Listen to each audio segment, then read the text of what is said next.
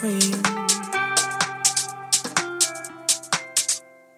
Tried to square, not being there, but said that I should have been.